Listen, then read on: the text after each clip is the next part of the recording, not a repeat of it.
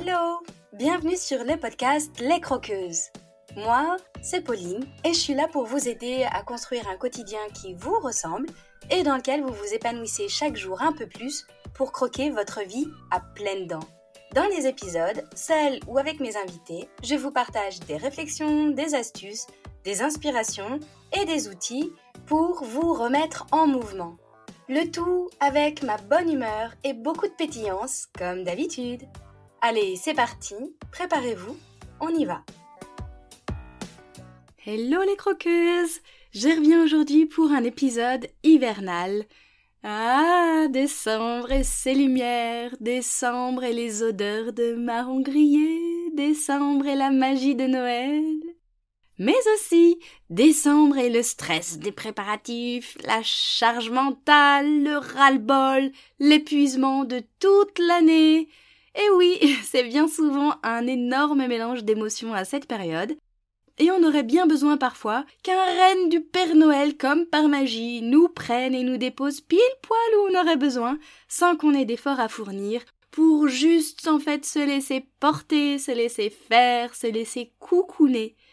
Donc si vous vous reconnaissez un peu dans ce mélange d'émotions, dans cette course folle, dans cette fatigue accumulée, alors je crois que Booste ta fin d'année, mon cadeau, est fait spécialement pour vous et vous pouvez le télécharger.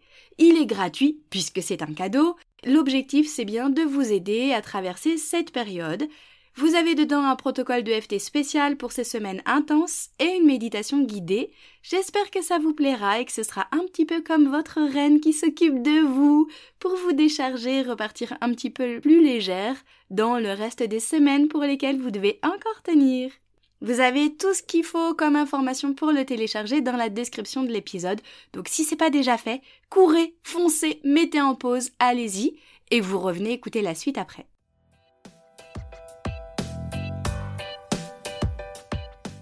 Allez, place à l'épisode du jour. Aujourd'hui, on va creuser ensemble un sujet qui me paraît hyper important, même crucial, c'est comment transformer tes jugements envers toi-même.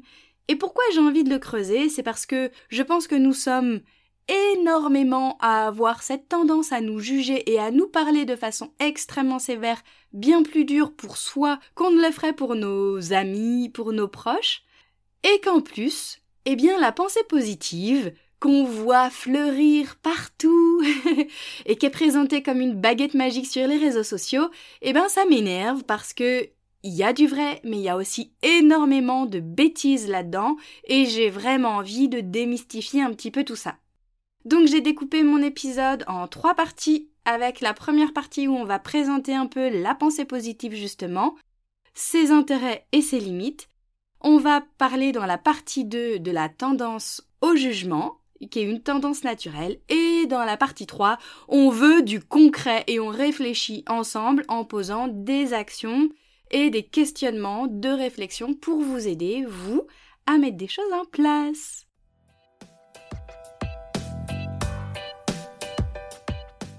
Donc dans la partie 1, on aborde un petit peu les intérêts, les bénéfices et les limites de la pensée positive. Qu'est-ce que c'est réellement en fait? Si on en donne une définition assez simple, c'est en s'appuyant sur l'autosuggestion, un petit peu comme la méthode Coué, en fait c'est se contraindre à devenir optimiste en toutes circonstances, ce qui nous permettrait d'atteindre le bonheur, voire même d'influencer le destin. Voilà, ça ce serait une définition un peu générale. Et c'est assez proche en fait de la psychologie positive. Malgré tout, il y a quelques différences entre pensée positive et psychologie positive. Il y a un peu plus d'études scientifiques qui sont faites sur la psychologie, même si les scientifiques purs et durs viennent euh, systématiquement contrer tous les arguments disant que c'est une pseudo-science. Malgré tout, il y a un peu plus d'études qui ont été faites pour en montrer les bénéfices sur la psychologie positive dans la pensée positive, c'est l'idée d'être positif partout et tout le temps et que se forcer à penser positif même si c'est difficile nous permettrait d'attirer avec la loi d'attraction que du positif et que du merveilleux dans notre vie. Et dans la psychologie positive, eh bien, il y a un peu plus l'idée d'être en équilibre entre une pensée qui est réaliste, où on analyse aussi les dangers, où on ne nie pas le négatif, où on sait qu'il existe, et voir comment est-ce qu'on peut euh, rebasculer davantage dans un mode un peu plus positif ou en tout cas constructif derrière. Donc toute cette approche positive, pensée ou psychologie, en quoi ça consiste en fait? Bah, C'est plutôt se dire que on lit des citations qui nous inspirent, qui nous donnent de l'élan, on se répète des phrases motivantes, on, on essaye de tout reformuler en positif, et puis on fait des visualisations qui peuvent être agréables, qui nous aident à nous mettre en mouvement, etc. Alors il y a évidemment plein d'intérêts à tout ça, il y a des études qui ont été prouvées, notamment du docteur Hamilton, il y a une étude qui a évalué le niveau d'optimisme des hommes et des femmes néerlandais et qui montre que ceux qui avaient des niveaux élevés d'optimisme en fait avaient un risque de décès par maladie cardiaque de 77% inférieur par rapport à ceux qui avaient des niveaux élevés de pessimisme. L'optimisme aurait des répercussions sur la santé et notamment le risque de maladie cardiaque. Il y a une deuxième étude qui montre que dans une entreprise, quand il y a eu une réduction d'effectifs, donc un ensemble de licenciements. Sur les 200 cadres qui ont été concernés par cette réduction, par ce licenciement, ceux qui avaient une attitude négative vis-à-vis de cette réduction, justement, eh ben, il y en avait plus de 90% parmi ceux-là qui tombaient malades, alors que les autres, pas du tout. Donc ça, c'est pour l'intérêt, les intérêts, les bénéfices, un petit peu de cette approche euh, positive et à l'inverse, évidemment, bah, on s'est rendu compte qu'il y avait aussi des limites par rapport à ça. Et donc, il y a des chercheurs américains de Waterloo, de New Brunswick et tout ça, qui ont mis en évidence que plus on se répète des déclarations positives, des phrases qu'on se martèle dans la tête, un peu comme de l'auto-persuasion en se disant je suis une personne talentueuse, je suis une personne talentueuse, etc. Eh bien, en fait, il y avait deux répercussions principales. Donc, celles qui avaient une bonne estime d'eux-mêmes, bah, il y avait un petit impact euh, positif, euh, modéré. Et par contre, les personnes qui avaient une mauvaise estime d'elles-mêmes au départ, eh bien, en fait, ça renforçait leur mésestime. Et du coup, le malaise était encore plus fort chez eux. Il y a une autre étude allemande assez récente qui prouve que quand on est optimiste partout, tout le temps, et qu'on s'empêche de voir la réalité, donc là où on est clairement uniquement dans la pensée positive et pas dans la psychologie positive, qui amène un petit peu plus d'équilibre entre justement cette pensée réaliste et négative de temps en temps, eh bien quand on est uniquement dans cette pensée optimiste partout et tout le temps, eh bien ça nous ferait prendre davantage de risques parce que finalement on ne verrait pas les dangers et on en viendrait à prendre des décisions qui seraient néfastes pour nous. Alors que, à l'inverse, quand on aurait une pensée raisonnée, c'est-à-dire un équilibre entre la pensée positive et la pensée réaliste qui observe la situation telle qu'elle est réellement, ça nous permettrait d'évaluer un peu mieux les dangers et surtout de faire preuve de prudence. Donc si je résume cette première partie sur la pensée positive, la psychologie positive, eh ben moi d'un point de vue personnel, mais je sais que ça va pas plaire à tout le monde et que je vais certainement en heurter quelques-unes d'entre vous, Tant pis, c'est pas grave, j'assume clairement parce que pour moi, il y a aussi des dangers à croire que il faut absolument penser positif tout le temps et que c'est la seule et unique façon, avec la loi d'attraction, d'attirer le positif à nous. Donc oui, pour s'entraîner à voir le côté optimiste et tout ça, parce que c'est évident que ça nous permet d'avoir un meilleur bien-être global, une meilleure façon de rebondir, une meilleure résilience, une meilleure santé, etc. Ça c'est évident. Et donc, du coup, moi, je pense que c'est hyper important de rester réaliste et conscient malgré tout de ce qui nous entoure, comme ça on peut doser de façon plus juste entre l'optimisme et le réalisme. Et pour moi, c'est indispensable, évidemment, de se faire accompagner en plus de ça, parce que de l'auto-persuasion, comme on vient de le voir dans une des études, eh bien, en fait, on se rend compte que finalement, ça a des effets encore pires. Donc, quand on se fait accompagner, on peut un petit peu contrer tous ces biais cognitifs, les éliminer, les mettre en évidence, mieux se comprendre pour pouvoir construire à partir de soi justement.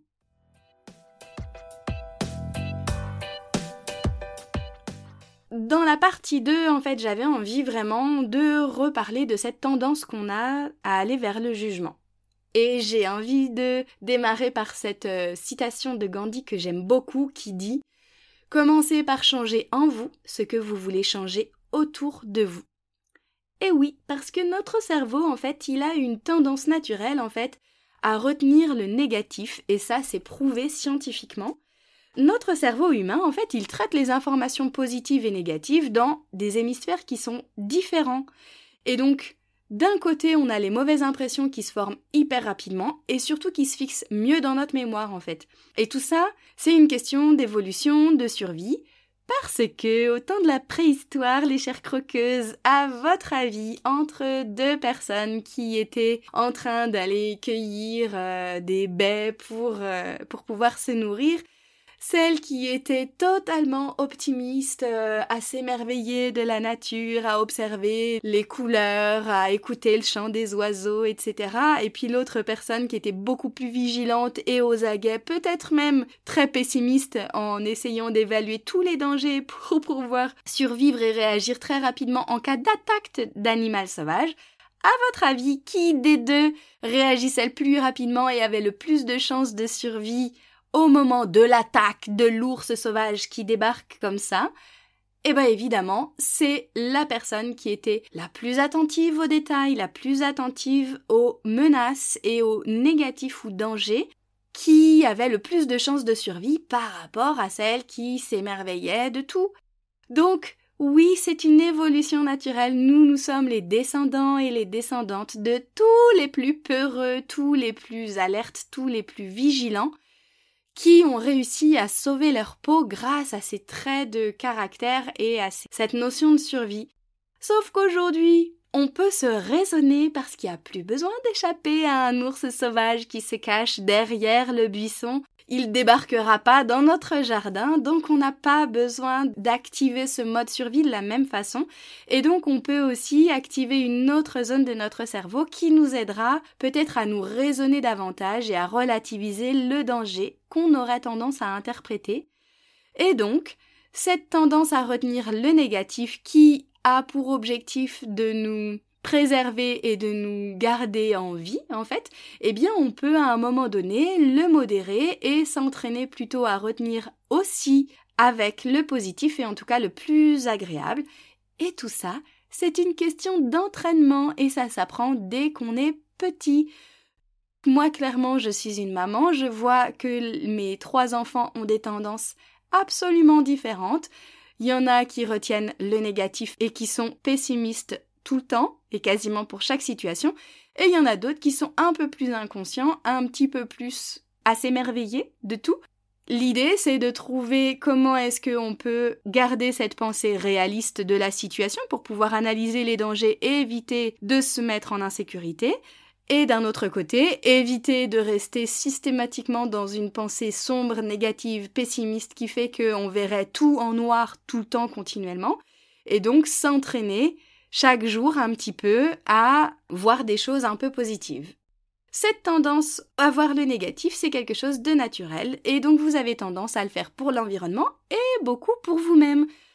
Ça peut arriver que vous ayez une petite voix au moment où vous êtes en train de parler dans une situation avec des collègues, des amis ou autres, où vous avez cette petite voix comme si vous aviez un personnage à l'intérieur de votre tête qui prend du recul, qui vous observe et qui vous juge et qui vous critique en disant mais, mais qu'est-ce que t'es en train de raconter?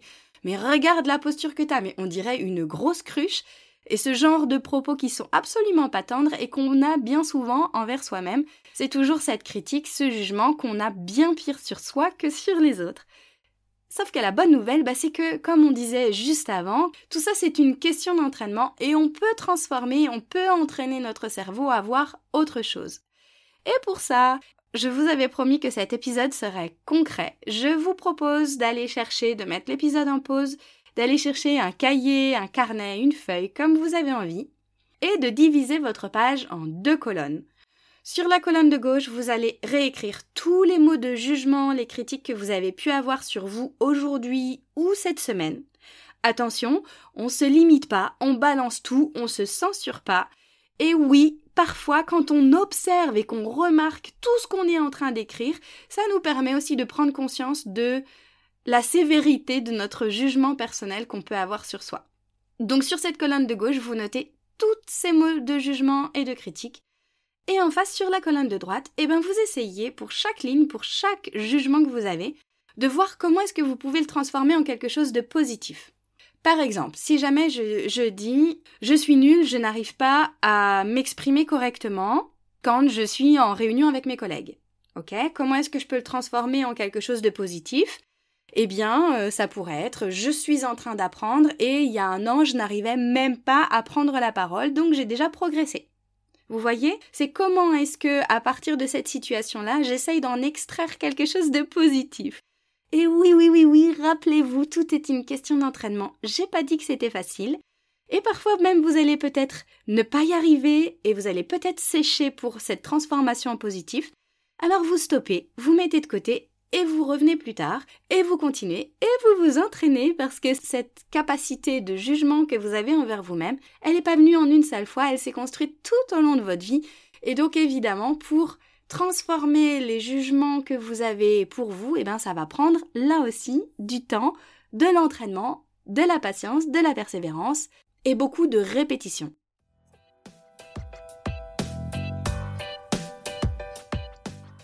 Allez, dans cette troisième partie, on continue sur le concret et on va réfléchir ensemble. Je vais vous proposer pas mal de questions, vous allez voir. Le moment est venu de remarquer les petits détails qui se sont cachés dans toutes les expériences et tous les jugements que vous avez sur vous-même.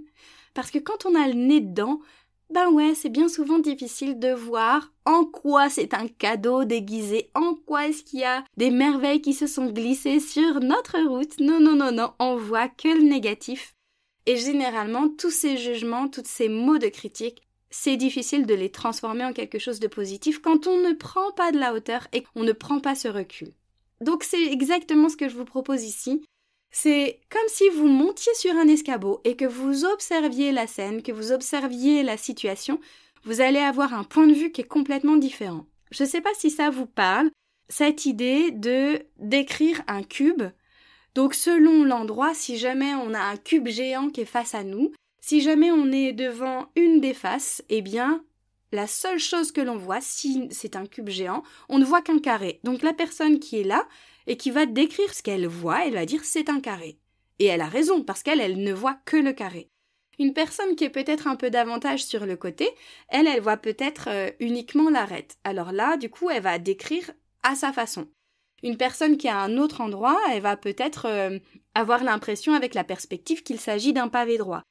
Et puis une personne qui prendrait énormément de recul, qui éventuellement euh, du haut d'un hélicoptère pourrait survoler l'ensemble de ce cube-là, eh bien elle, elle va avoir une analyse qui est beaucoup plus fine parce qu'elle aura pu voir l'ensemble des facettes et elle va pouvoir décrire que c'est réellement un cube. Donc là, vous, c'est la même chose que ce que je vous propose, Imaginez que là vous êtes juste le nez devant votre cube, vous n'en voyez qu'une seule face et vous avez l'impression que c'est un carré. Donc là, allez hop, vous grimpez dans l'hélicoptère, on prend de la hauteur et vous allez pouvoir compléter quelques questions justement pour pouvoir continuer votre réflexion.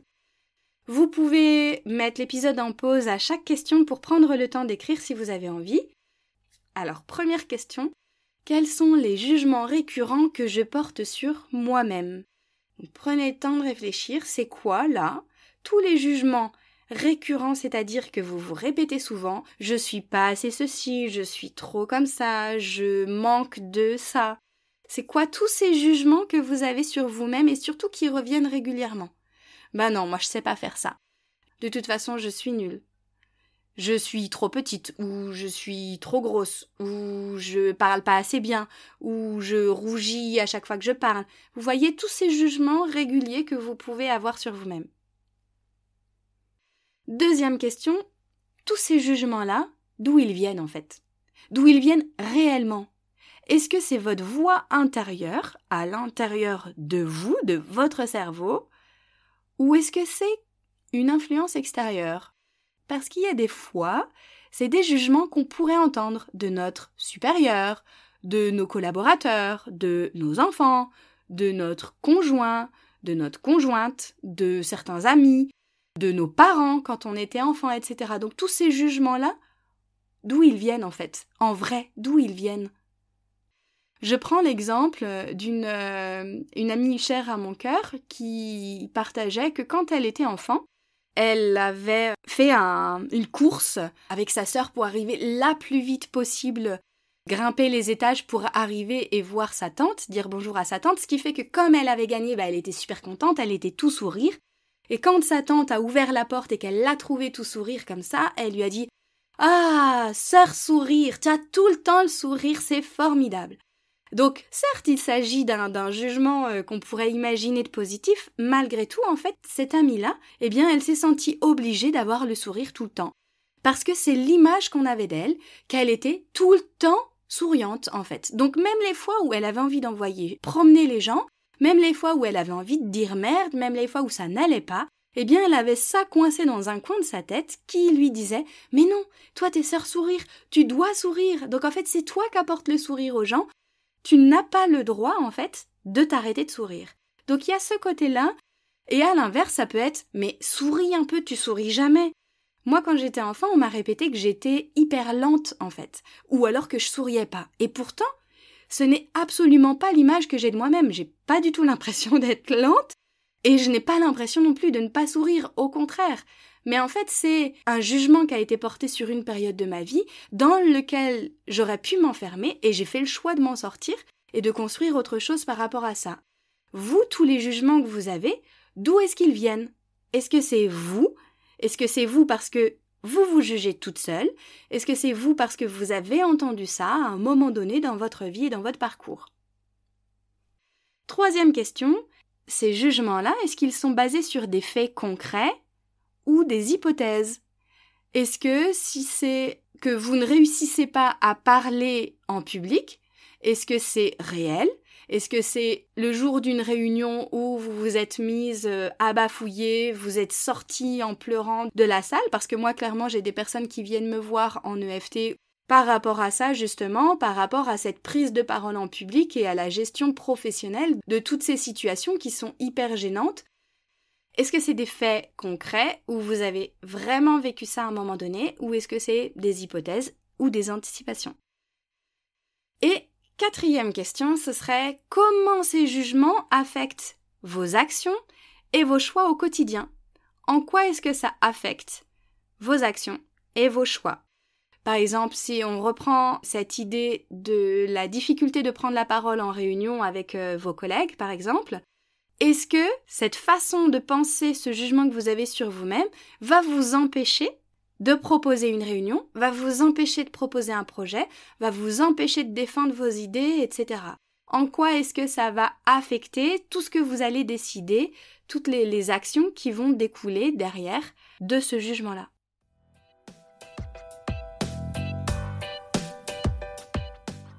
Et voilà les croqueuses, j'avais vraiment envie aujourd'hui de vous rappeler ce qui me semble très très important, c'est que la transformation personnelle, et donc là on parle de nos jugements, bah c'est pas instantané.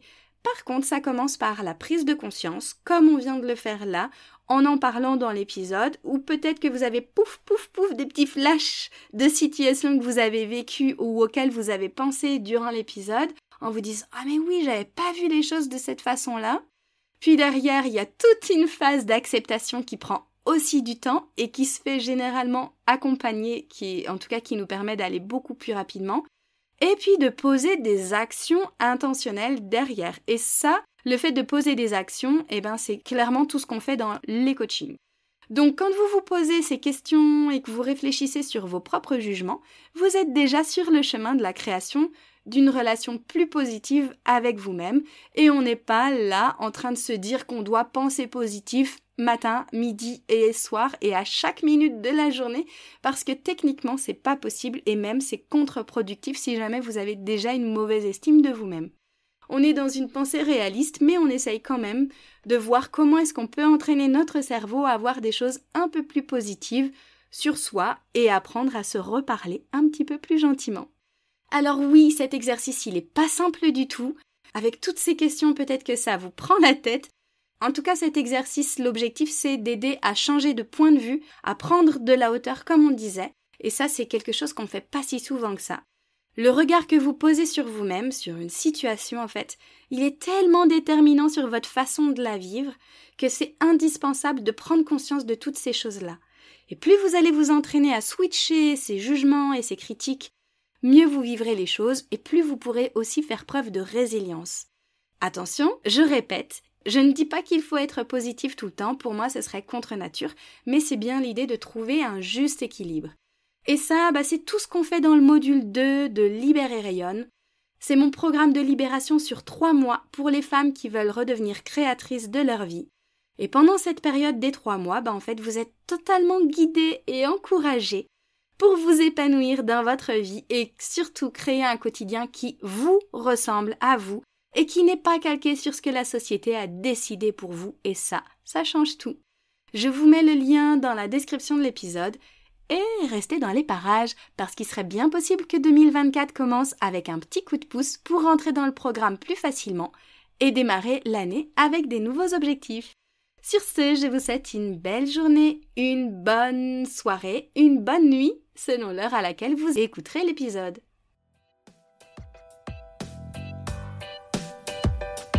Et voilà les croqueuses, c'est la fin de cet épisode. Merci à vous de l'avoir écouté jusqu'au bout. Et si cet épisode vous a plu, qu'il vous a apporté un peu d'énergie, d'élan et de la valeur, si vous vous dites que ce serait bien que d'autres femmes puissent l'écouter, n'hésitez pas à le partager et à le noter sur votre plateforme d'écoute favorite. C'est très rapide, notez le podcast en mettant des étoiles, ça l'aidera énormément à être visible pour qu'il touche encore plus de croqueuses. Merci à toutes celles qui le font déjà. Et vous pouvez aussi vous abonner pour être certaine de ne pas rater les prochains épisodes. Je vous souhaite une super journée ou soirée, où que vous soyez, avec gourmandise bien sûr. À la semaine prochaine pour une nouvelle dose de pétillance, d'inspiration et de bonne humeur.